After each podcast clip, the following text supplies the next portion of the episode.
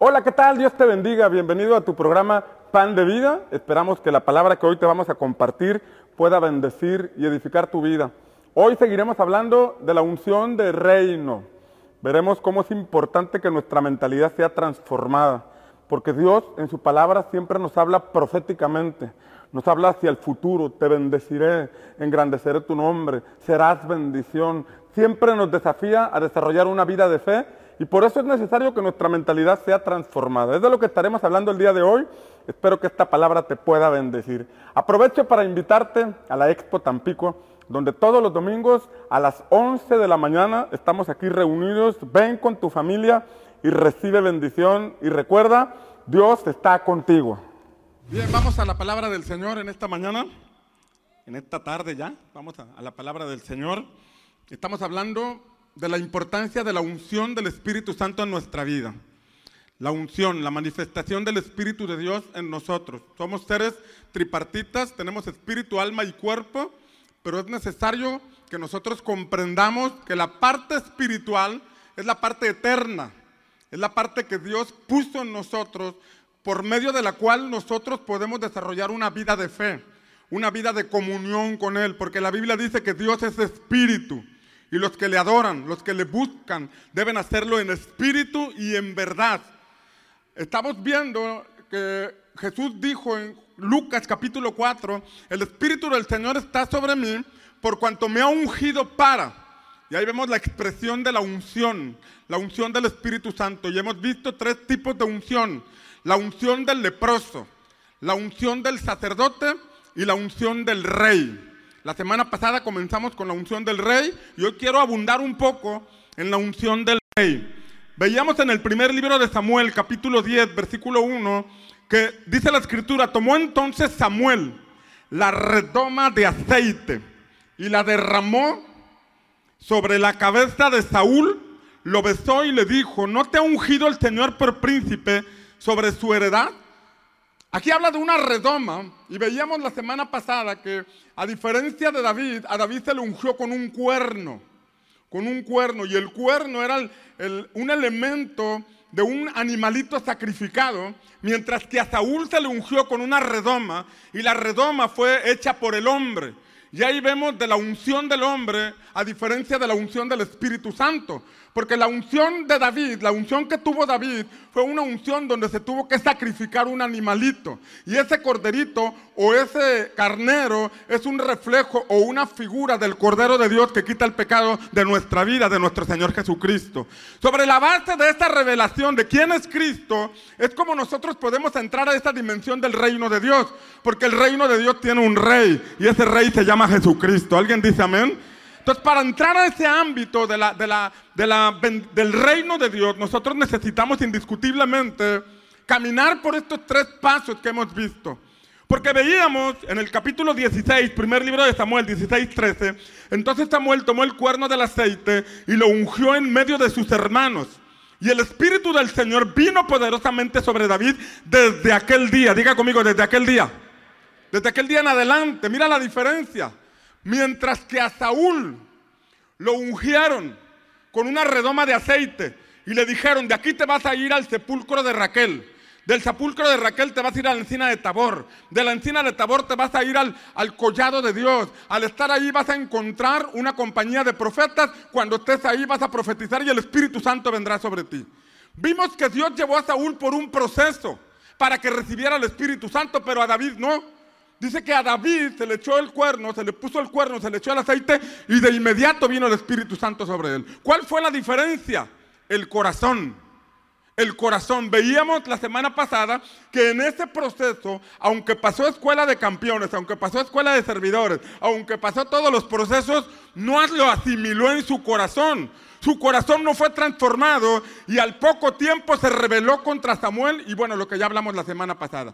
Brotó el corazón de Saúl. Se manifestó lo que había dentro de él. En cambio, de David no fue lo mismo. Por eso la Biblia dice, hallé a David mi siervo, un hombre conforme a mi corazón que hará mi voluntad. Desde que lo llamó, él vio su corazón. Desde que lo ungió, él vio su corazón. El camino no fue fácil, pero en todo el camino el Espíritu de Dios vino sobre él y lo llevó al cumplimiento de la voluntad divina. ¿Alguien dice amén? Qué importante es el corazón. Ahora, mira esta expresión. Dios le dijo a, Saúl, por medio de Samuel, ¿no te ha ungido Dios como príncipe? Diga conmigo, príncipe.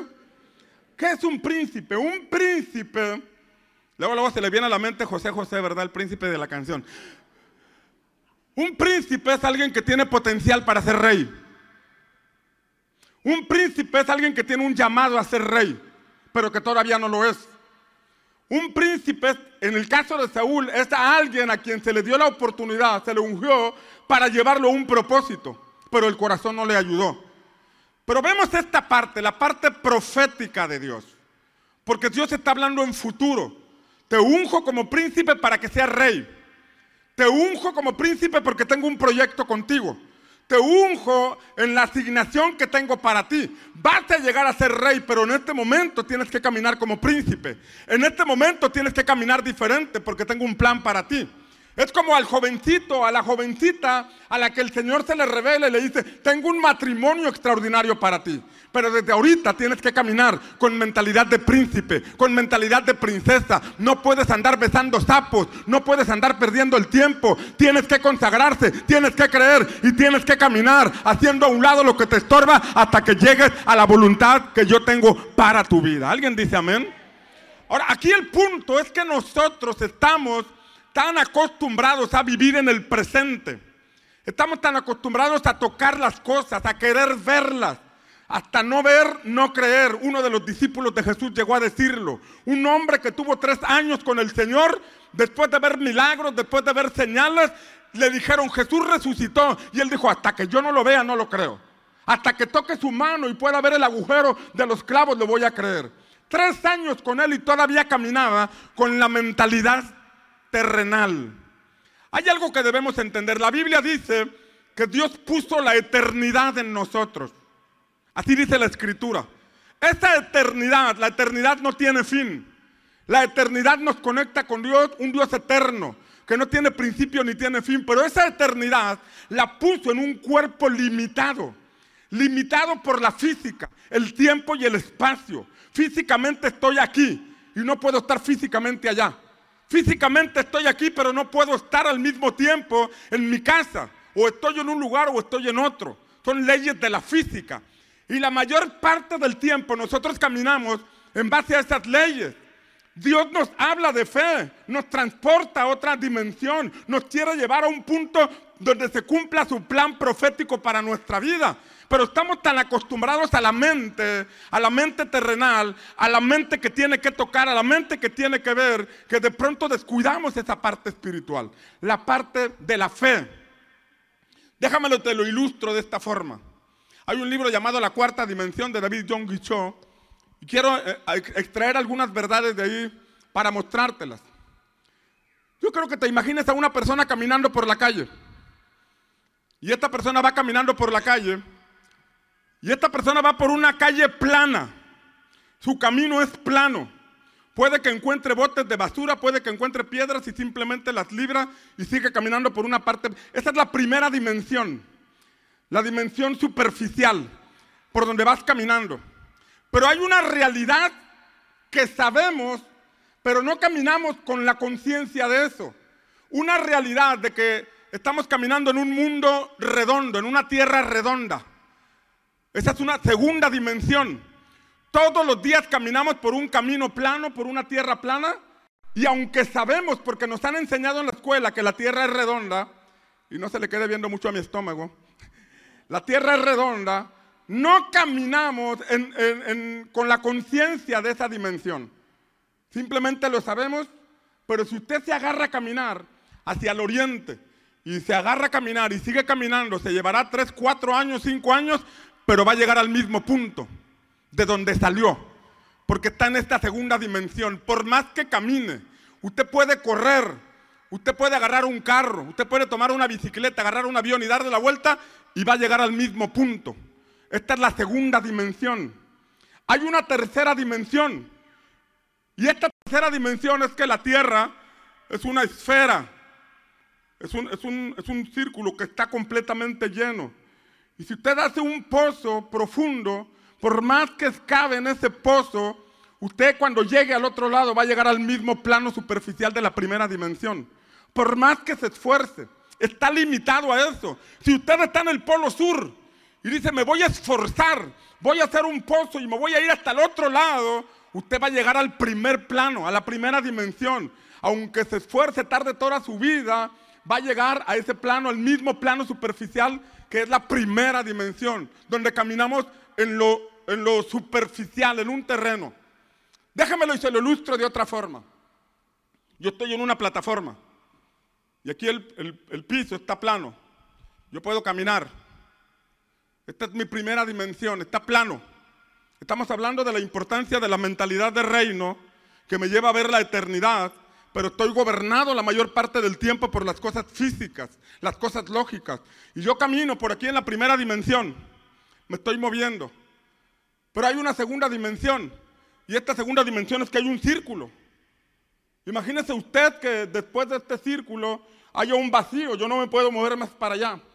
Imagínese usted que hay unas paredes invisibles, pero yo no soy consciente. Simplemente desarrollo aquí mi vida.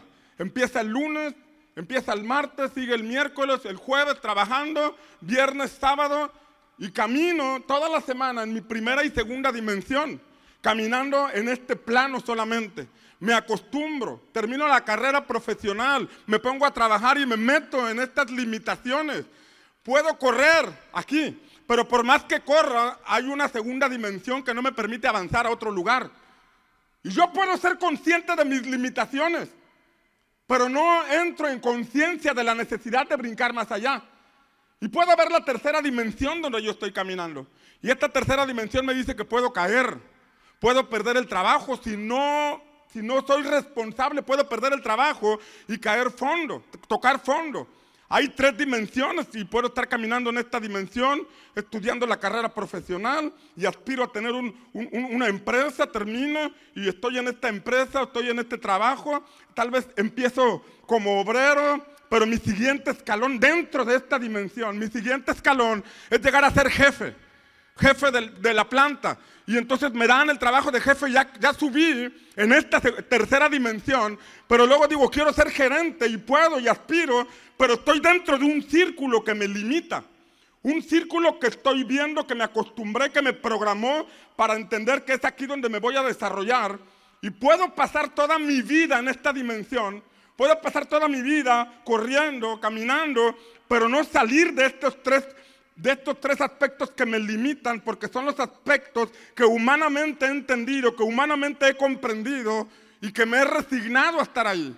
Tal vez mi papá trabajó en cierta empresa, me dice, termina la escuela, después de que termine la escuela te voy a conseguir una planta, te voy a conseguir un lugar y tú vas a llegar aquí a donde yo llegué. Y llegas a este punto. Y puedes tener una bonita casa, puedes tener un coche, puedes tener una familia, pero aún así estás caminando en una dimensión meramente humana. Meramente humana. Puedes aquí tener tu trabajo, tu empresa, puedes desarrollarte, puedes construir, puedes tener algunas cosas, pero estás aquí en esta dimensión. Te lo llevo a otro plano. Imagina este lugar. Tu primera dimensión es caminar por la alfombra y caminas por este lugar. Y aquí puedes caminar, y aquí puedes correr, aquí puedes meter una bicicleta y estar corriendo, dándole vueltas, y estás en tu primera dimensión. Pero hay unos muros. Esos muros son tu segunda dimensión. Que te dicen, corre todo lo que quieras, pero vas a correr dentro de estas cuatro paredes. Corre todo lo que quieras, pero lo máximo que puedes llegar es allá. Lo máximo que puedes llegar de aquel lado es en, en la pared azul. Y tú dices, bueno, voy a correr más que otro. Y voy a echarle más ganas que otro. Y empiezas a competir con tu entorno. Empiezas a competir con tu contexto. Empiezas a competir, tratar de ser mejores con, con lo que humanamente has logrado capturar en la vida. Y aquí puedes correr y traer una bicicleta y correr más rápido que otros. Pero no saldrás de este cuadro. Hay unos límites. Y tú dices, dentro de estos límites voy a levantar una estructura. Voy a levantar una estructura, voy a poner unos andamios y empiezas a poner esos andamios y le pones tablas a los andamios y empiezas a correr en otro nivel. Pero tu límite es el techo, porque estás dentro de una tercera dimensión. Tú puedes edificar y edificar y edificar, pero tu límite será, será el techo. ¿Alguien está aquí conmigo? Y la mayor parte del tiempo caminamos así. Dios nos dice, te he ungido por príncipe, tengo algo para ti, tengo algo extraordinario. Pero mm, caminamos o recibimos la palabra en el ámbito natural al que estamos acostumbrados y programados para ver las cosas.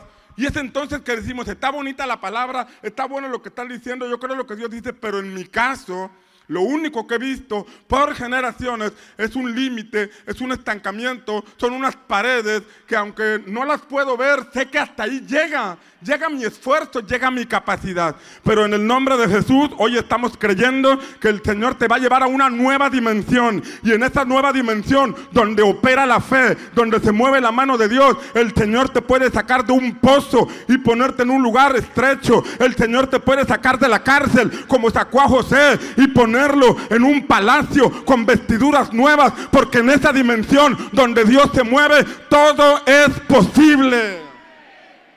Alguien dale un aplauso fuerte al Señor.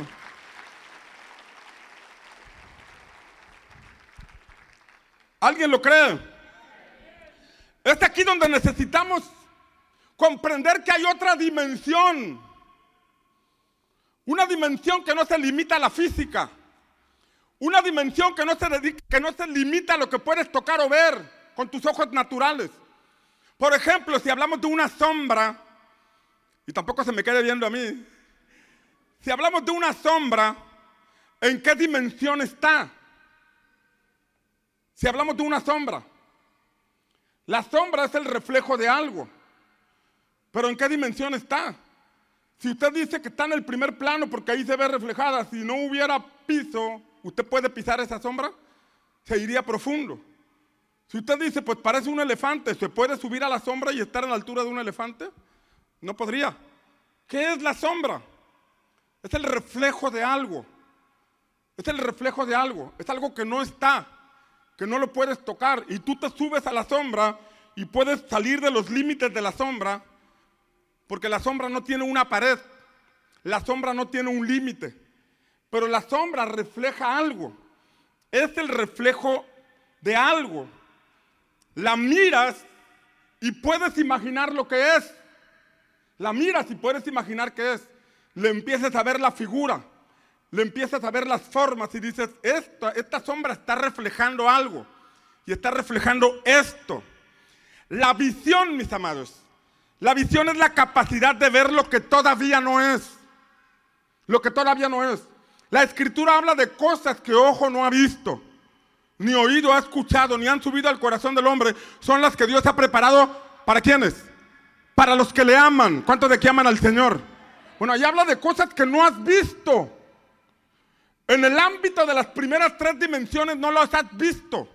Tú has visto tus límites, tú has visto tus topes, Tú has visto tu altura, tú has visto tu alcance, pero ahí dice que hay cosas que Dios ha preparado para ti. Hay cosas que Dios ha diseñado para ti. Hay algo que desde la eternidad Él preparó para ti. Pero dice la palabra que eso se nos revela por medio del Espíritu Santo. Por eso necesitamos la unción del Espíritu Santo para que esas cosas se revelen a nuestra vida. ¿Alguien lo cree? Usted mira Hechos capítulo 2 y en Hechos capítulo 2, cuando el Espíritu Santo descendió, cuando el Señor llenó de su Espíritu Santo a todos aquellos, dice la palabra que Pedro se puso de pie y Pedro dijo, estos no están borrachos, estos no están locos, estos están llenos del Espíritu Santo y se está cumpliendo lo que el profeta Joel anunció, porque el profeta Joel anunció en los postreros días, dice el Señor, derramaré de mi Espíritu sobre toda carne y vuestros niños profetizarán, vuestros jóvenes tendrán visión y los ancianos tendrán sueños. En el lenguaje del Espíritu Santo hay palabra profética, hay sueños, hay visión, pero todo eso es posible solamente con la ayuda del Espíritu Santo de Dios. ¿Alguien lo cree? Un avivamiento, la llenura del Espíritu Santo puede tocar a tres generaciones. Porque dice la palabra que los niños profetizan.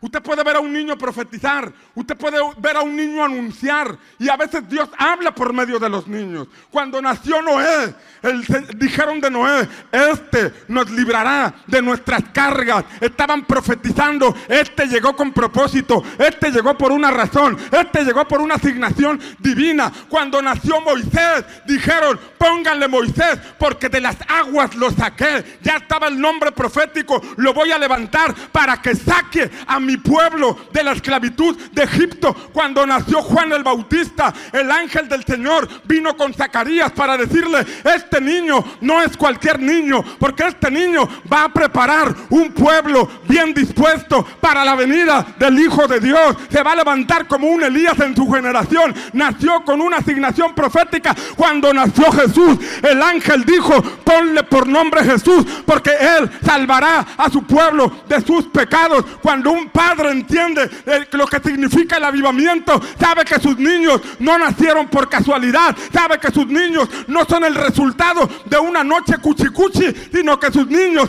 han sido asignados por el Señor para un cumplimiento profético, para una asignación divina. Por eso los padres tenemos que estar en avivamiento.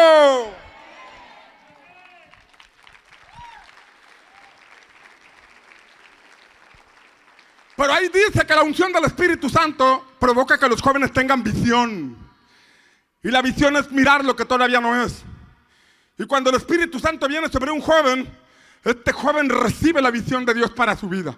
Y este joven dice, voy a caminar alineado porque sé lo que Dios tiene para mí. Voy a caminar derechito porque Dios me reveló que hay algo glorioso para mí. No es algo emocional, no es información que encontró en, Facebook, sino que el Espíritu Santo le abre los ojos y lo hace caminar en una senda donde va a encontrar el propósito de Dios para su vida y va a caminar en la dimensión de la fe porque está conectado con la eternidad gracias al Espíritu Santo.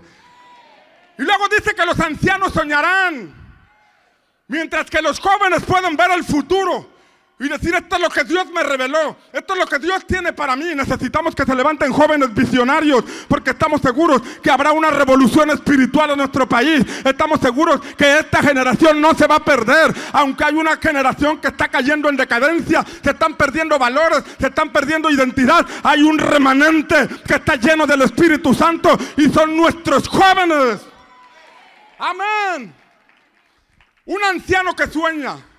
¿Cómo es un anciano que sueña? Cuando el avivamiento llega, no importa la edad que tengas, tú sigues soñando, tú sigues creyendo, esa es la capacidad que el Espíritu Santo nos da de seguir creyendo. Llegas a 80 años, pero tú caminas con una palabra. A mí Dios me dijo que Él se encargará de mis hijos. A mí Dios me dijo que mis hijos serán de bien. A mí Dios me dio una palabra y te mantienes esperando hasta el último día de tu vida, creyendo que Dios hará lo que te ha prometido. Eso solamente lo puede hacer el Espíritu Santo.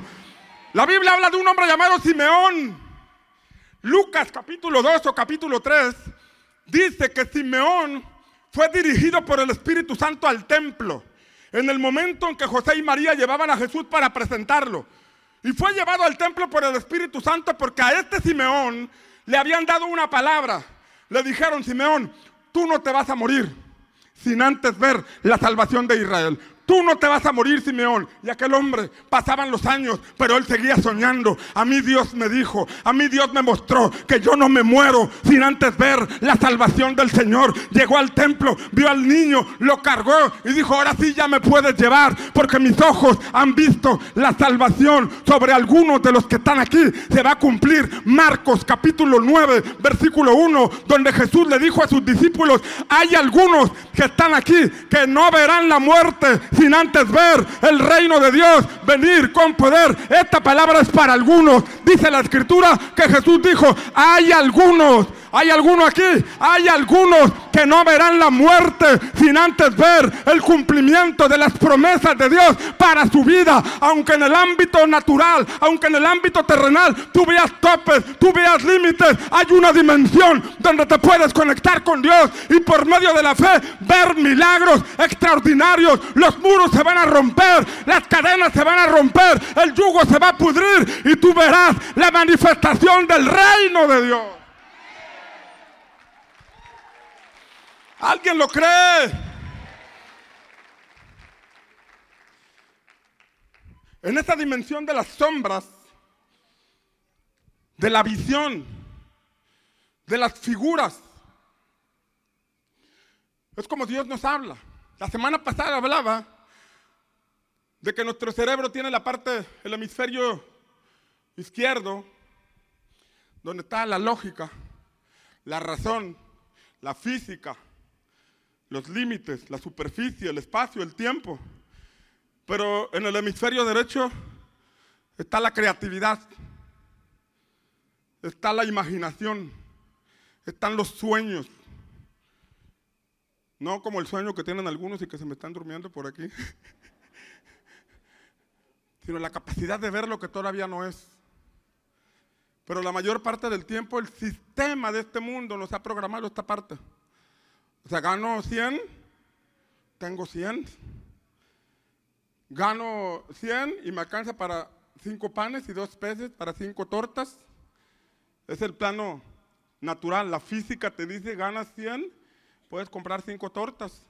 Pero en las manos de Jesús esos 5 panes y 2 peces entran a otra dimensión una dimensión de multiplicación, una dimensión donde se sigue dando. Es como si el Señor metiera la mano a la eternidad y sigue trayendo pan, la mete a otro ámbito y la sigue trayendo pan, lo mete a otra dimensión y la, sigue trayendo y sigue trayendo pan. Y cuando tú y yo entendemos esta verdad, extendemos la mano y podemos traer una multiplicación. Es la misma revelación que tuvo la mujer de la viuda de Zarepta, que el profeta llegó y esta mujer solamente tenía un puñado de harina y un poco de aceite, pero le dio la palabra. Y el Señor le dijo, si tú haces lo que Dios te dijo, el aceite aceite y la harina no te van a faltar. Y esta persona creyó y es como si metiera la mano a otro ámbito, a otra dimensión, aunque la metía en la tinaja, había otra dimensión por medio de la fe donde sacaba harina, sacaba harina, sacaba aceite y el aceite no se acababa y la harina no se acababa por la palabra de Dios. Cuando tú te metes a esa dimensión y rompes tus límites humanos y por medio de la fe te conectas con la eternidad, verás una multiplicación en tu aceite, en tu harina. El, el dinero que te llega por medio del trabajo será limitado, pero con la bendición del Señor será multiplicado. El dinero que tienes dice apenas me alcanza, pero con la bendición de Dios en la dimensión de la fe donde Dios opera, eso te servirá, te alcanzará y te sobrará. Se cumplirá lo que dice el libro de Deuteronomio, entrar a esa tierra de Canaán, a otra dimensión donde comerás el pan no con escasez, sino con abundancia y a causa de tanta bendición del Señor serás saciado y levantarás tus manos adorando al Señor, porque sabrás que esto solo fue posible por la mano poderosa del Señor. Alguien de aquí va a entrar a esa dimensión muy pronto. Alguien de aquí el Señor lo va a llevar a soñar, lo va a llevar a visualizar lo que tiene y de la mano del Señor traerá su bendición. Diga conmigo sombras. Mira lo que dice Hebreos capítulo 8, versículo 3 al 5. Porque todo sumo sacerdote es constituido para presentar ofrendas y sacrificios. Diga conmigo, conmigo sumo sacerdote. Diga conmigo ofrendas y sacrificios. Por lo cual es necesario que también éste tenga algo que ofrecer. Porque si él estuviese sobre la tierra, y dice él con E mayúscula, se refiere a Jesús, si él estuviese sobre la tierra, ni siquiera sería sacerdote, porque no era del linaje de Aarón, era del linaje de la tribu de Judá habiendo aún sacerdotes que presentan ofrendas según la ley. Y mira lo que dice el versículo 5, los cuales sirven de ejemplo. Esas cosas del antiguo pacto, el tabernáculo, los sumos sacerdotes, los sacrificios, los altares y todo eso son sombras, mire, porque son de ejemplo y dice, y sombra. ¿De qué cosas? De las cosas celestiales. Sombras. Usted no las ve, en un, en un principio usted no las ve físicamente. Son sombras. ¿Cómo llegan esas sombras? La visión. Cuando Dios te habla, por medio de la palabra, tú te conectas. Tú eres consciente de tus límites, de tus tres dimensiones, pero por medio de la palabra empiezas a ver las sombras, lo que Dios tiene para ti, lo que quiere darte. Está en el ámbito de la profecía, porque todavía no está pero Dios lo quiere hacer. Todavía no lo puedes tocar, pero ya existe. Dios lo tiene para ti. Dios te lo quiere entregar. En este momento puede ser una sombra, sombra de cosas celestiales, como fue advertido por Dios a Moisés cuando estaba por comenzar el tabernáculo. Mira, le dijo el Señor, haz todas las cosas conforme al modelo que se te ha sido mostrado en el monte. Moisés subió a la montaña y tuvo una visión del tabernáculo. Moisés subió a la montaña y estando allá no vio un tabernáculo físico. Tuvo una visión de cómo debería ser el tabernáculo, las medidas, los materiales, el oro. Y quiere que usted vea que ellos estaban en el desierto, donde humanamente podrían decir, oye, aquí en el desierto, ¿dónde va a haber oro? Aquí en el desierto estamos limitados. Mira la parte superficial, la superficie del terreno es pura arena. Mira nuestros límites, no hemos podido salir de este desierto. Mira hacia arriba, mira hacia abajo, no hay de dónde sacar oro.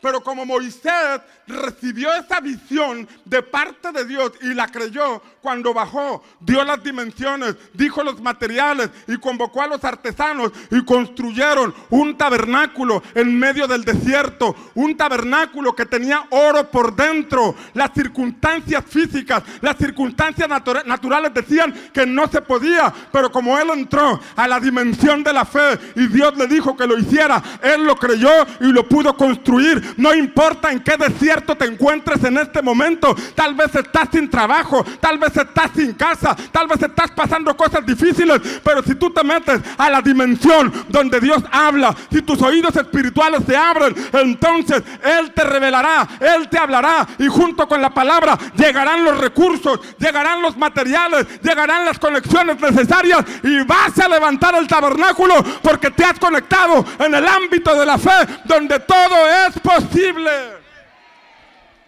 Amén.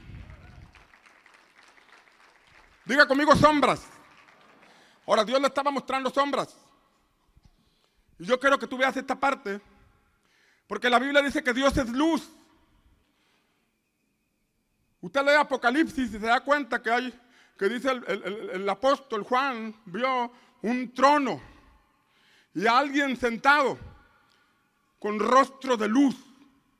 Ahora imagínate Dios hablando a tu vida.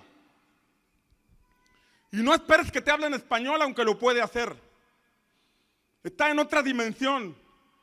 No es una dimensión física. Él no es español, él no es romano, él no es mexicano, él no es hebreo, él es eterno. Y él habla a nuestro espíritu. Pero nuestra mente quiere ver las cosas, quiere ver a Dios, quiere tocarlo para creer, pero Él es espíritu, está en otra dimensión. Y entonces cuando Él nos habla, nos habla por medio de figuras, de lenguajes, para que podamos entender. El pueblo de Israel era un pueblo pescador, un pueblo que se dedicaba a la agricultura, a la ganadería. Entonces Jesús viene con parábolas y les dice, porque el reino de los cielos, el reino de los cielos, y empieza a contar parábolas figuras, sombras, para que se puedan imaginar el reino de los cielos. El reino de los cielos es como una viña que un hombre tenía, que le pusieron cercado, que le pusieron lagar, que le pusieron una torre y la arrendaron a unas personas. Así es el reino de los cielos, porque el reino de los cielos es como, como un campo en donde un hombre sembró buena tierra, pero estaban dormidos los hombres y en la noche vino el malo y sembró cizaña. Y empiezan estas personas por medio de figuras que ellos conocían, la agricultura, la ganadería, a imaginarse cómo era el reino de Dios. Porque el reino de los cielos es como un, hombre que fue con, con una red a pescar y sacó toda clase de peces. Y al llegar a la orilla separó a los grandes de los chicos. Así es el reino de los cielos. Y empieza a hablar Jesús por parábolas. Por parábolas a un pueblo que lo podía entender, esas figuras para que pudieran ver el, el reino de Dios. Ahora imagínate a Dios sentado en, su trono y Él es luz. Él es luz. Y cuando tú empiezas a entrar al ámbito espiritual, a la búsqueda de Dios verdadera y profunda, entonces empiezas a, entrar a, a, esa dimensión donde empiezas a ver sombras, empiezas a ver que Dios te habla. Puede ser por medio del mensaje, puede ser por medio de la escritura, puede ser en cualquier momento porque el Espíritu Santo te puede hablar. Pero esa es una sombra. Tu, mente, tu lado izquierdo del cerebro dice, pero es que estos son tus límites, esta es tu realidad, Tú nada más puedes caminar hasta aquí, puedes subir hasta este punto, pero Dios te empieza a hablar por, figuras, por sombras. Imagínate a Dios sentado en su trono y ofreciéndote una caja de regalo. Entonces, la luz que emana, se supone que debería estar ahí atrás del trono, con la luz irradiando para acá, y con el regalo, la luz provoca que el regalo emita una sombra. Tú no logras tocar el regalo, pero hay una sombra que te llega. Te llega de otra dimensión. Una imagen, una visión, un sueño que llega de pronto, un, destello donde el Señor te está hablando, pero tu realidad te dice que no es posible. Tu, tu, primera, segunda y tercera dimensión te dicen ni carrera tienes, ni dinero tienes para invertir. No, no, escapa de tu realidad, pero cuando Dios te habla, cuando logras entrar, despertar en el Espíritu, ves ese regalo. Pero es una sombra que te llega. Es un mensaje de Dios. Y ese, ese regalo se puede convertir en tu esposo, por ejemplo. De pronto ya aparece, aparece tu esposo, la, foto de tu esposa, te la empiezas a, a imaginar y creo que no me escucharon allá.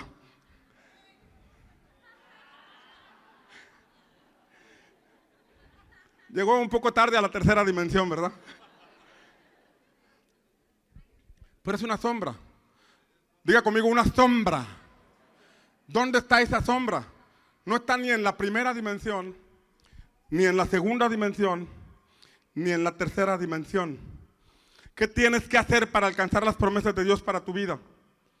Mirarlo a Él.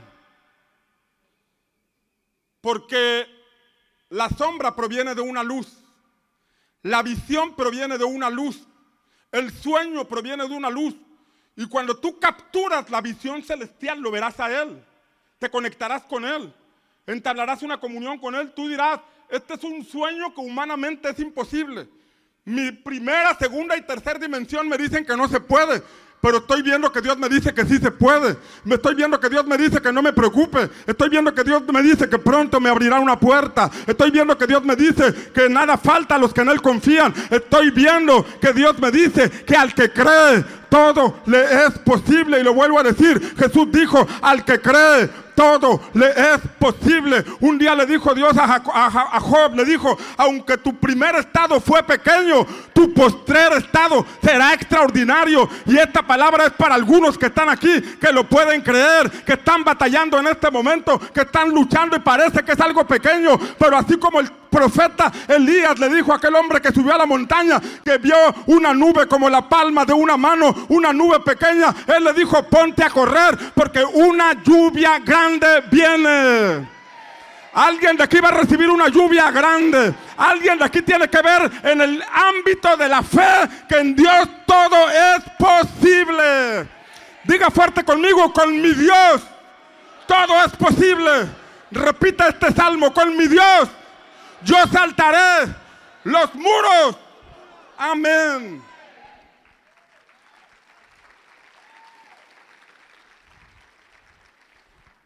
Déjame hablarte otra figura. Estamos en este recinto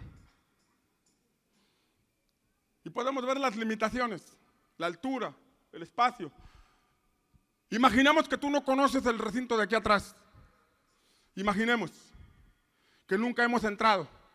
Aquí naciste, aquí te desarrollaste y aquí te encuentras. Puedes ser mayor de edad, puedes ser joven, pero imaginemos este cuadro. Aquí naciste, aquí creciste y aquí desenvolviste toda tu vida como si fuera una cárcel. Naciste en una cárcel, creciste en una cárcel y lo único que conoces son las paredes y las personas que ahí viven.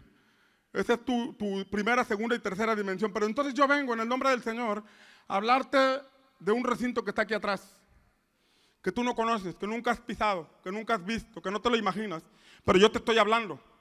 Y cuando le hablo a esa parte de la eternidad que Dios puso en ti, tú te empiezas a imaginar, tú te empiezas a conectar con lo que te estoy diciendo por medio de la palabra del Señor. Si tú te estás en la iglesia con tu lado izquierdo, tú estás pensando en los frijoles que dejaste en la olla. Tú estás pensando en que ya la tripa te ruge y que te tienes que ir a casa porque ya, ya es tarde, que ya estoy tardando. Este pastor está predicando mucho, se está extendiendo, ya tenemos que irnos cuando estás en la parte izquierda. Pero cuando prestas tantita atención y estás con tu hemisferio derecho, entonces empiezas, te conectas con el mensaje y hacemos un recorrido con el mensaje. Físicamente estás aquí. Primera, segunda y tercera dimensión estás aquí, pero por el ámbito de la fe, en la cuarta dimensión tú ya estás en otro lugar. Y yo te empiezo a hablar, mira, de aquel lado hay un lugar más grande, hay un lugar más espacioso, te vas a poder extender, te vas a poder ensanchar, ahí vas a poder construir más alto, ahí vas a poder correr más. Y tú empiezas a conectarte y dices, sí, ¿dónde está? Yo quiero verlo. Pues si buscas a Dios, Él te va a abrir la puerta. Si buscas a Dios, Él te va a llevar a esa nueva dimensión. Si buscas a Dios, Él te va a llevar más allá de tus límites, te va a abrir esa puerta y vas a entrar a ese nuevo salón. Y ahora yo te digo, ese salón de tres mil metros se puede construir eh, ampliar en un salón de 6 mil metros. ¿Cómo? Dos veces más grande. Y eso no para allí. Ese salón se puede ampliar a 9 mil metros. Pero ¿cómo? Y así es cuando entras en el ámbito de la fe. Cuando entras en el ámbito de la fe, esto te empieza a gustar. Esto te empieza a, a mover. Y cada día de tu vida te levantas diciendo, Espíritu Santo, ¿qué tienes para mí en este día? Espíritu Santo, ¿qué gigante vamos a derribar? Espíritu Santo, ¿qué muros vamos a derribar? Porque yo estoy creyendo que estoy caminando en una dimensión diferente, que es la dimensión de la fe, donde todo es posible. Alguien de aquí muy pronto va a derribar muros. Alguien de aquí muy pronto va a derribar fortalezas. Alguien de aquí muy pronto va a ver la manifestación de la fe. Amén.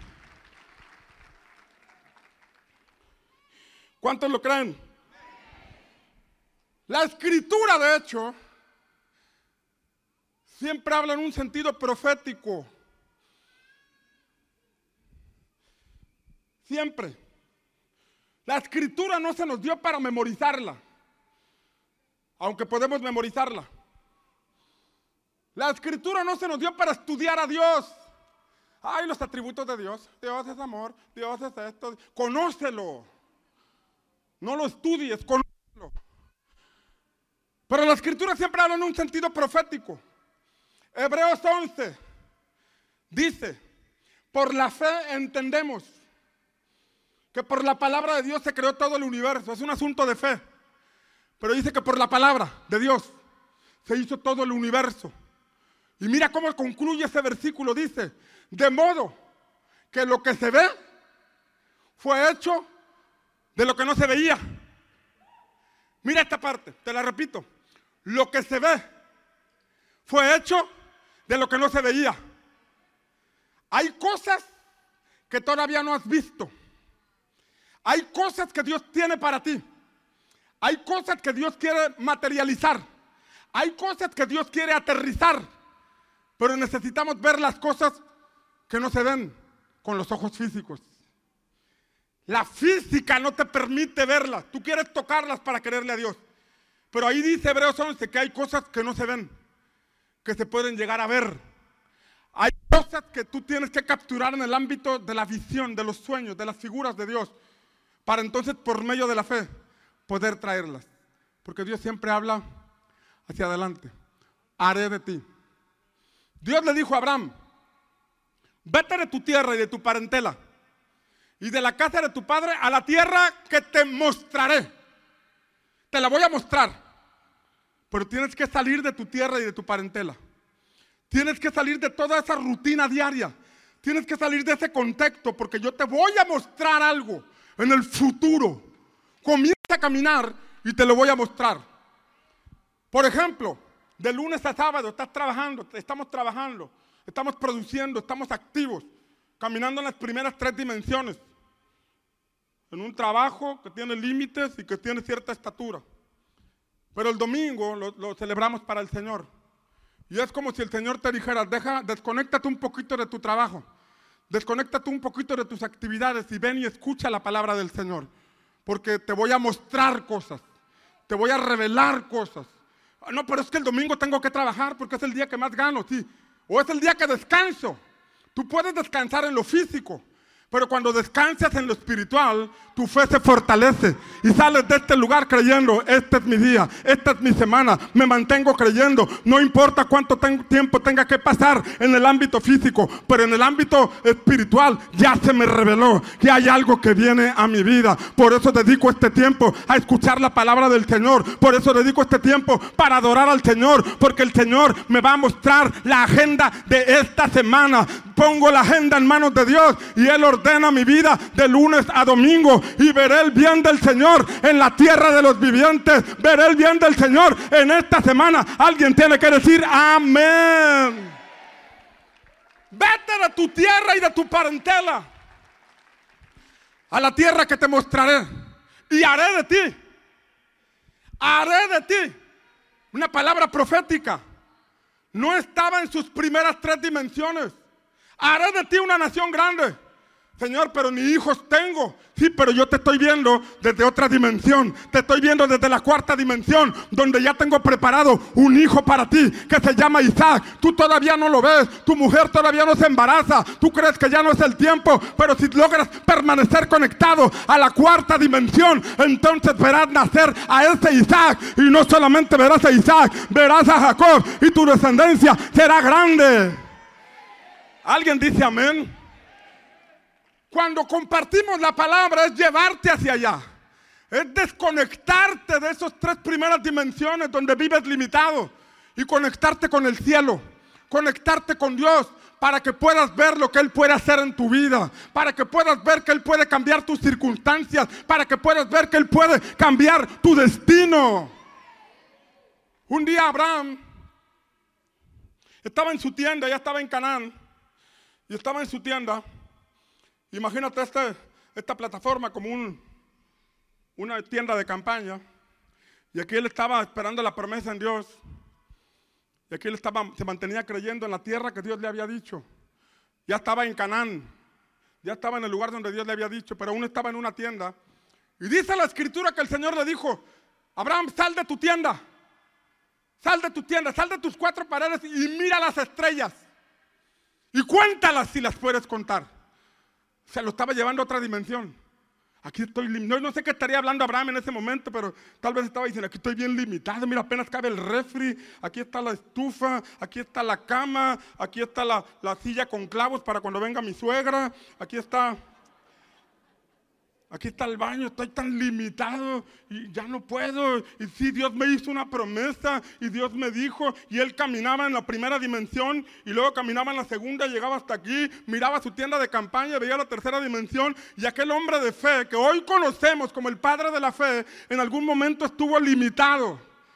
A ese hombre que hoy conocemos como el padre de la fe, que a sus 100 años Dios le cumplió la palabra de que llegaría el hijo, un tiempo vivió limitado. Esto nos debe inspirar porque en este momento tal vez tú te encuentras bajo unos límites. Esto nos debe inspirar porque Dios lo puso en la palabra para que veamos lo que puede pasar cuando alguien se conecta en la dimensión de la fe. En, la, dimensión donde Dios te habla y Dios te habla siempre en futuro. La Biblia dice que Dios llama las cosas que no son como si ya fueran. Él dice en su palabra que le cambió el nombre a Abraham. Tú te llamas Abraham, pero te llamarás Abraham, que significa padre de multitudes. Te voy a empezar a llamar padre de multitudes, pero todavía no tengo un hijo. Pero en la cuarta dimensión, cuando permanezcas ahí, vas a ver cómo llega el hijo de la promesa. Aunque en este momento, en tu tiempo, en tu cronos, no lo veas. En el ámbito de la física, no lo veas. En el ámbito de la eternidad ya existe. Y esa misma palabra es para ti. Hay cosas que ya están para ti. Porque si eres hijo de Dios, debes recordar que hay un Padre que te dio vida, que te dio existencia, que te dio propósito, que ha preparado cosas para ti. Amén. Y no estoy hablando de dinero. Porque seríamos tan pobres como para pensar que se trata de dinero. Hay gente que tiene dinero pero no tiene felicidad.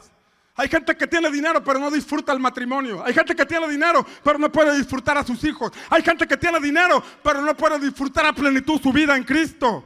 Esto es añadidura. Alguien puede estar sin dinero, pero sentirse pleno. Alguien puede estar sin recursos, pero sentirse pleno. Porque la plenitud no depende de la física. La plenitud no depende del dinero. La plenitud depende de permanecer en la cuarta dimensión. Donde Dios te habla. Donde Él te sostiene. Donde Él te fortalece. Donde Él te dirige. Donde Él te llega a ver. Te lleva a ver lo que acontecerá con tus siguientes generaciones. Tú estás pensando en el hoy. Pero Dios está pensando en tus hijos en tus nietos y en las siguientes generaciones. ¿Alguien lo cree? Abraham estaba así. Estaba caminando en esa tienda limitada. Y el Señor le dijo, sal de tu tienda. Sal de tus límites. Rompe tus límites, rompe estos esquemas y empieza a soñar. Empieza a ver las estrellas y empieza a ver los focos de arriba como si fueran las estrellas.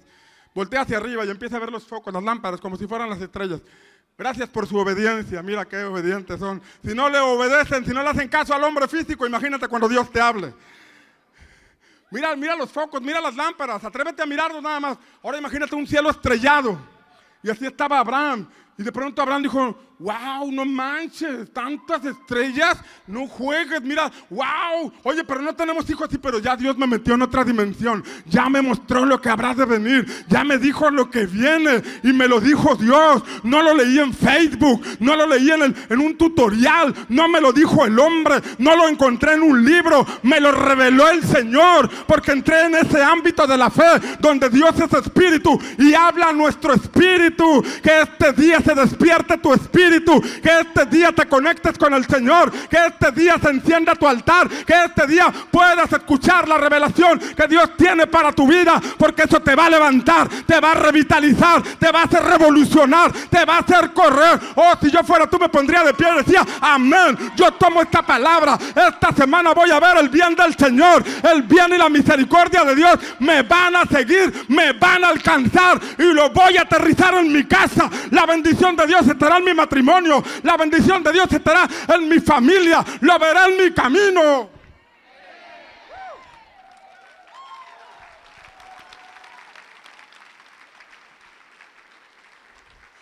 Dios le dijo a Isaac, estamos hablando de que Dios habla por figuras y habla de lo que quiere traer a tu vida. Dios le habló a Isaac en un tiempo de mucha hambre, diga conmigo una gran hambre. Mueva su mano derecha y diga una gran hambre. Una crisis. No era coronavirus o algo por el estilo, pero había una gran hambre. Y dice la palabra que todos estaban corriendo para Egipto, para el mundo. No puedo ir a la iglesia hoy porque tengo que trabajar. No puedo ir a la iglesia hoy porque tengo obra, porque tengo trabajo, porque tengo... No puedo ir. Es que el taxi tengo que darlo todo el día, no puedo ir. Había una gran crisis y todos andaban corriendo. Y Dios le dijo Isaac, tú no te muevas. Tú permaneces en el lugar que te mostraré. Y sembrarás. Y cosecharás. Porque contigo estará mi bendición. Le está hablando en futuro. Tú no te muevas como se mueven en el mundo. Tú muévete diferente. Escucha mi voz. Está atento a lo que te digo. Pon la semilla donde te digo y levantarás una cosecha.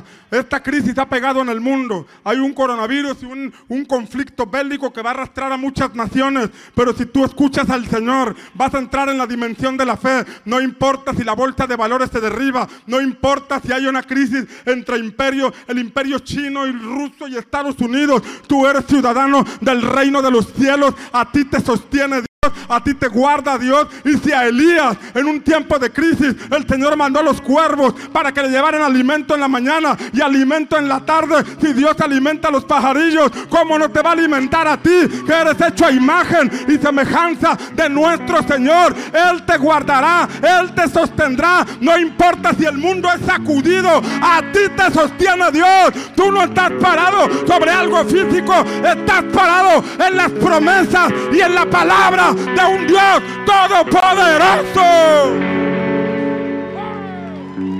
Oh, dale un aplauso y un grito de júbilo al rey.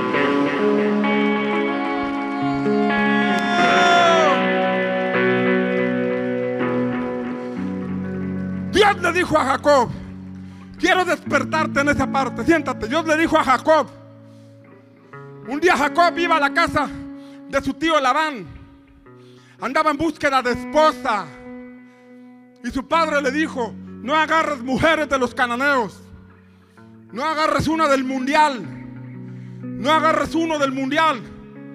Ve con tu parentela, con tus hermanos en la fe. Y ahí va Labán.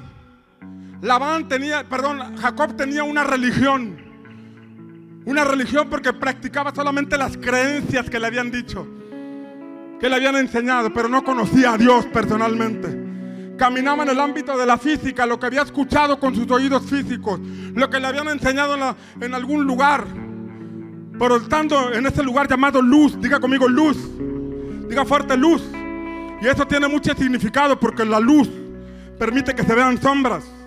Luz. Y allí estaba y él se acostó en ese lugar y puso una piedra por cabecera. Y dice la palabra que tuvo un sueño. Y tuvo ese sueño. No estaba leyendo un libro. Se estaba conectando en otra dimensión. Y tuvo un, sueño. Veía una escalera donde los ángeles subían y bajaban. Y el Señor se le reveló. Y le dijo, yo soy el Dios de tu padre Abraham y de Isaac. Yo soy el Dios del que te han hablado. Yo soy el Dios de que tu abuelo te, estuvo hablando y tu padre te ha estado hablando. Tú no me conocías, pero yo me estoy revelando a ti. Ya vemos cómo Dios está cumpliendo la promesa en Abraham en su tercera generación. Por eso tú y yo debemos despertar al Señor, porque entonces nuestros hijos, nuestros nietos y las siguientes generaciones conocerán al Dios en que nosotros estamos creyendo caminarán en contra de la cultura de este mundo, caminarán contra corriente, pero Dios los guardará, Dios los guardará. Hay momentos en que tú no puedes ver físicamente a tus hijos, cuando se van a la escuela, cuando salen al trabajo, cuando van a otro país, pero cuando estás descansando en el Señor, tú sabes que su pie no tropezará en piedra. Tú sabes que ninguna arma forjada en contra de ellos prosperará. Tú sabes que toda maldición que sea lanzada en contra de ellas será cancelada. Porque aunque tú no los veas físicamente, tú no dependes de la física. Tú caminas en otra dimensión, la dimensión de la fe, donde Dios te guarda. Guarda tu vida, guarda tus hijos, guarda tu casa, guarda todos tus bienes. Dios le dijo a Jacob, la tierra en que estás te la daré a ti y a tu descendencia. Y de pronto Jacob pudo haber dicho, se me hace que estoy quedando loco, porque estoy escuchando voces. Como cuando vas con el, con el doctor, ¿no? O con el psiquiatra y te pregunta, oiga, ¿y usted escucha voces? Pues, ¿qué le digo? sí, escucho una voz que me dice que crea, tal vez posible, pero no estoy loco, estoy caminando en otra dimensión, estoy caminando en el ámbito de la fe, de la espiritualidad, la fe porque es un Dios que no lo veo, no lo puedo tocar, pero sé que existe, Él no está limitado a la física, Él no está limitado a que lo pueda tocar, porque no es hecho por manos humanas, no es de bronce, no es de piedra, no es de palo, no es de un elemento natural, porque Él es el creador de todo. Y Dios le dijo a Jacob, la tierra en que estás, te la daré te la daré. La palabra profética te la daré. Ahorita no tienes tierra, ahorita no tienes hijos, ahorita no tienes casa propia, pero vengo a decirte que te voy a dar una tierra, que te voy a dar una familia, que te voy a dar una descendencia, aunque físicamente tú digas que es imposible. Métete a la cuarta dimensión, métete al ámbito de la fe, donde tus ojos verán lo que tengo para ti, lo que tengo para tus hijos. Alguien de aquí tiene que entrar a esa dimensión. Alguien de aquí lo tiene que hacer. Alguien de aquí tiene que profundizar en su relación con Dios. Y tus ojos se abrirán y tú lo verás. Verás sombras, verás sombras, pero luego lo tocarás. Comprobarás la buena voluntad de Dios, agradable y perfecta.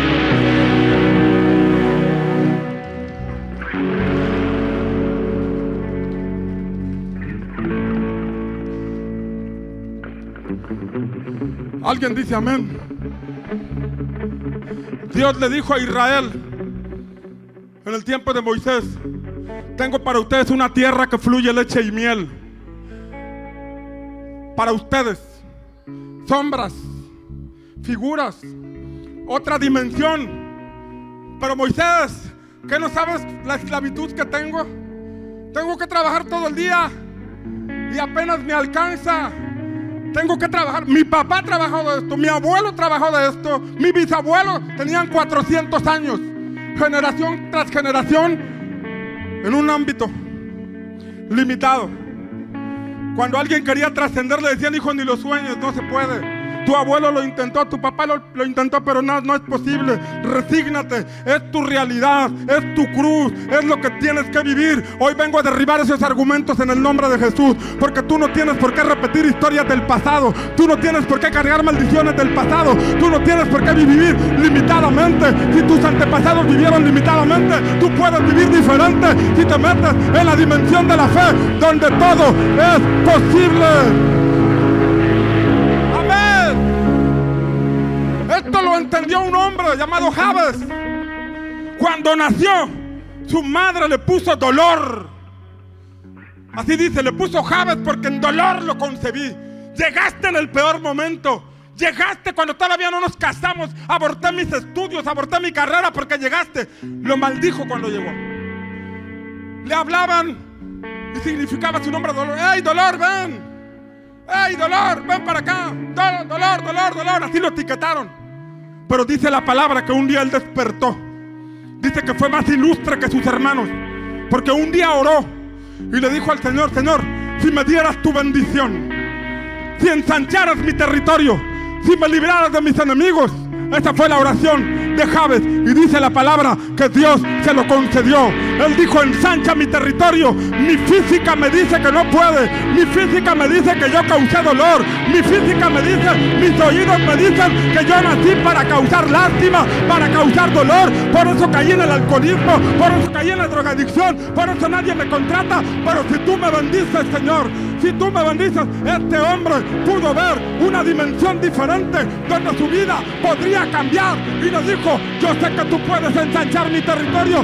Y Dios le concedió lo que él oró porque se atrevió a creer. Y si tú te atreves a creer, lo vas a pedir y te vas a mantener creyendo. Y lo vas a ver. En el nombre de Jesús te lo profetizo. Si lo crees y buscas a Dios, lo vas a ver. Te lo digo otra vez. Si lo crees y buscas a Dios, lo vas a ver.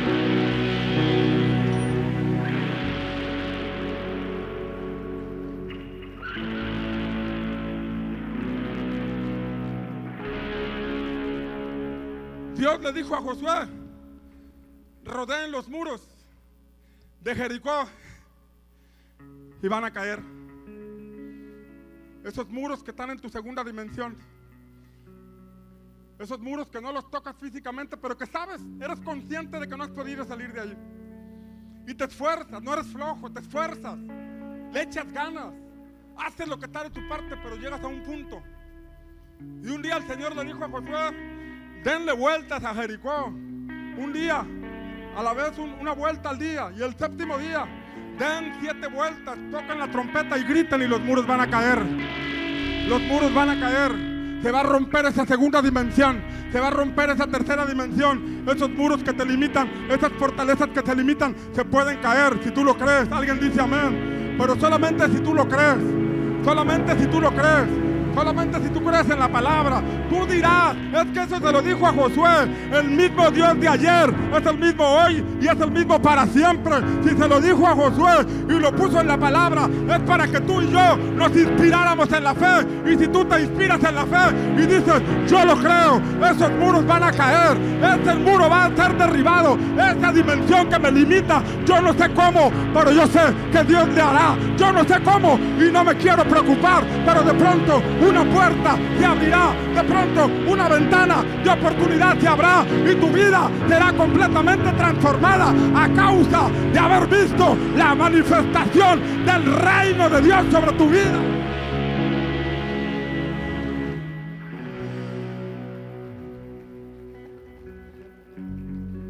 Dios le dijo a Saúl, serás príncipe. Dios le dijo a David, serás príncipe. Tienes el potencial de ser rey.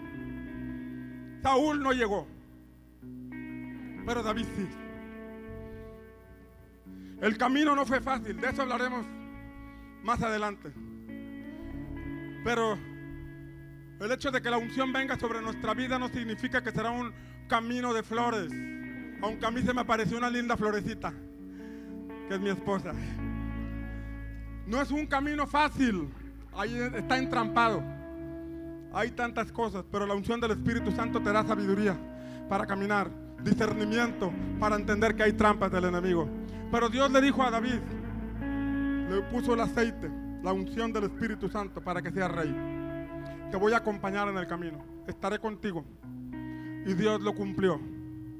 Mira lo que dice el Salmo. Salmo 113, 7. Por favor, léelo con los ojos del Espíritu. Es lo que dice la palabra de Dios. Y la palabra de Dios dice, Él levanta del polvo al pobre y al menesteroso alza del muladar. ¿Para qué? Para hacerlos sentar con los príncipes, con los príncipes de su pueblo. Él hace habitar en familia a la estéril para que se goce en ser madre de hijos. Aleluya. Dice que Dios hace, Dios concede. Dios saca del pobre, al pobre del muladar, lo levanta del polvo y lo sienta con príncipes. Pero no tiene estudios, pero tiene a Dios. Pero no tiene trabajo, pero tiene a Dios. Pero no tiene experiencia, pero tiene a Dios. Pero no tiene empresa, pero tiene a Dios. Y si tienes a Dios, todo es posible. Y si tienes a Dios y lo buscas y le crees, todo es posible. Alguien de aquí va a ser sentado en una silla diferente.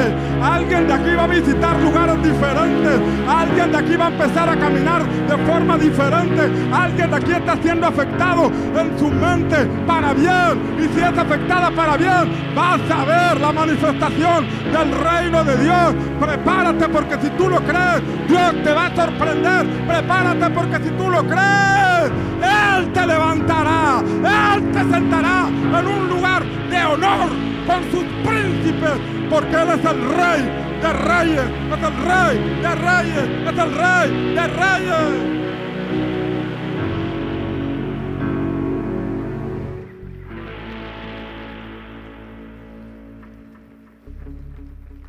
Y mira cómo, ya termino con esto, mira cómo Dios le dijo a David, no solamente te concedí el reino, sino que ya estoy viendo tus futuras generaciones de tu descendencia se levantará uno que su reino, su trono no tendrá fin. Dos mil años antes de que Jesús naciera, a David se le reveló que lo que había hecho para Dios trascendería para toda la humanidad. Cuando tú te determinas a creerle a Dios, a caminar en la compañía de Dios. Tú no sabes lo que estás haciendo probablemente. Tú no alcances a tocar a tus bisnietos o a tus tataranietos, pero allá ellos cosecharán y verán el reino de Dios, la gloria de Dios. Tú ocúpate de mantenerte en la dimensión donde Dios te habla, donde Dios habla tu espíritu. Mantente enfocado a Él y verás cosas extraordinarias en el nombre del Señor. Si alguien lo cree, se tiene que poner de pie. Y si alguien lo cree, tiene que correr al altar y levantar sus manos y decirle al Espíritu Santo, yo necesito la unción de rey, yo necesito la unción de reino, yo necesito que toques mi vida, yo necesito que toques mi vida, Señor, que toques mis pensamientos, toca mi mente, toca mi vida, Señor, en el nombre de Jesús, en el nombre de Jesús. Vamos, levanta tus manos y pídele al Espíritu Santo venga sobre tu vida, porque solamente el Espíritu de Dios te puede tocar, solamente el Espíritu de Dios puede transformar tu manera de pensar. No veas tus limitaciones actuales, no veas tus circunstancias actuales, míralo a Él, míralo a Él, míralo a Él, míralo a Él. Él no te ve solo, Él no te ve sola, Él no te ve no te ve derrotado, Él no te ve perdido, Él te ve sentado entre príncipes. Vamos, levanta tus manos y dile al Espíritu Santo, Espíritu Santo, tócame, porque solamente tú me puedes llevar a ese ámbito donde la visión y los sueños se pueden volver realidad. Eso que profetizó Joel, el profeta Joel en la Biblia dice que su Espíritu Santo será derramado sobre toda carne y entonces los jóvenes verán visiones, los ancianos soñarán sueños, los niños profetizarán. Yo no sé en qué edad te encuentres, pero si tú lo crees, en esta tarde, en esta hora, el Espíritu de Dios vendrá sobre ti.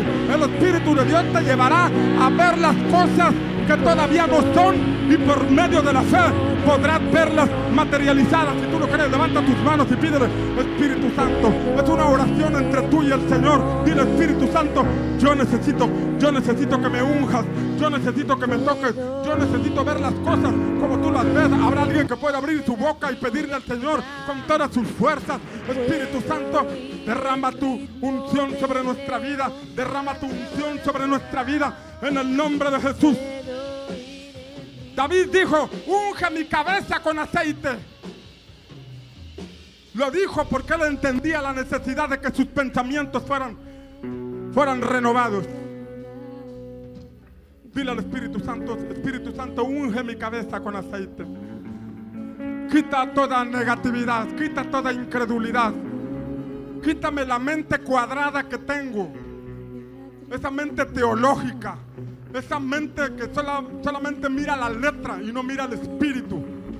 Quítame la mente farisea que pueda llegar a tener, que solamente mira las cosas escritas y no entiende la esencia de la ley. Ayúdame a entrar en la cuarta dimensión, donde tú habitas, donde tú te mueves, en el área espiritual. Vamos a decirle al Espíritu Santo, Espíritu Santo, ven. Toca mi mente, Señor, renueva mi entendimiento. Hago la oración que Pablo hizo a la iglesia de Éfeso. Pablo oró diciendo a la iglesia de Éfeso que recibieran espíritu de revelación y de sabiduría en cuanto al conocimiento de Cristo. Padre, hacemos esta oración. Alumbra nuestro entendimiento. Alumbra nuestro entendimiento para que podamos comprender, para que podamos recibir revelación. Abre nuestros ojos espirituales. Abre nuestros oídos espirituales. Llévanos a ver en la cuarta dimensión. Llévanos a ver en el ámbito donde todo es posible. En el nombre de Jesús. En el nombre de Jesús.